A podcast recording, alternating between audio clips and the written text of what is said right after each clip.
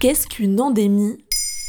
Merci d'avoir posé la question. Malgré la vague Omicron, nombreux sont les pays européens qui commencent à tourner la page des restrictions. Disparition du pass sanitaire pour certains, assouplissement des conditions de circulation, réouverture de lieux publics ou la levée des jauges pour d'autres. Et en France, depuis fin février 2022, la fin du port du masque dans les lieux soumis au pass vaccinal.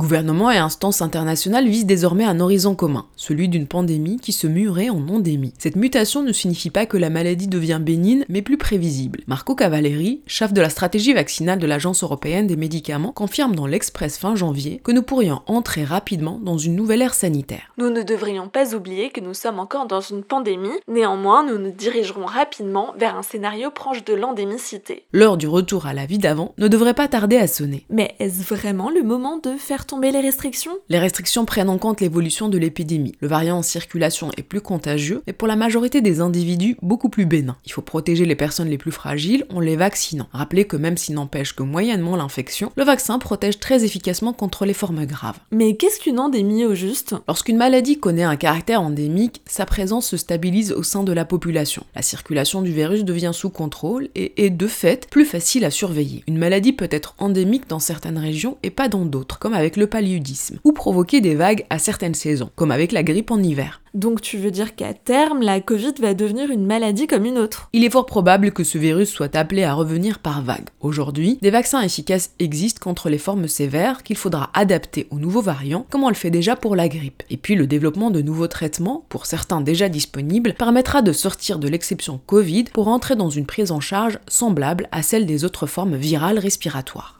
Ce qui ne veut pas dire que la maladie devient bénigne, c'est ça? Une maladie endémique n'est pas nécessairement bénigne. L'état endémique ne nous dit pas si telle maladie est grave ou non. Le concept prête à confusion, c'est vrai. Mais il ne signifie pas que la Covid prendra fin naturellement. Devenir endémique ne signifie pas disparaître, mais vivre avec. Et cela sera probablement le cas avec le coronavirus. On aura donc connu les trois phases, épidémie, pandémie et bientôt endémie. C'est vrai. Pour rappel, l'épidémie se caractérise par des contaminations qui apparaissent à une période donnée et de façon limitée dans le temps. La pandémie elle, est une épidémie à échelle mondiale et durable, comme nous l'avons vécu avec la Covid. L'endémie, enfin, se distingue par des cas survenant de manière régulière, mais pas nécessairement en grand nombre.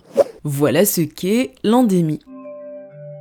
Et depuis le 13 janvier 2022, le podcast Maintenant, vous savez, c'est aussi un livre. Alors courez chez votre libraire pour découvrir les sons sujets que nous avons sélectionnés pour vous. Maintenant, vous savez, un épisode écrit et réalisé par Zineb Souleimani. En moins de 3 minutes, nous répondons à votre question. Que voulez-vous savoir? Posez vos questions en commentaire sur les plateformes audio et sur le compte Twitter de Maintenant, vous savez.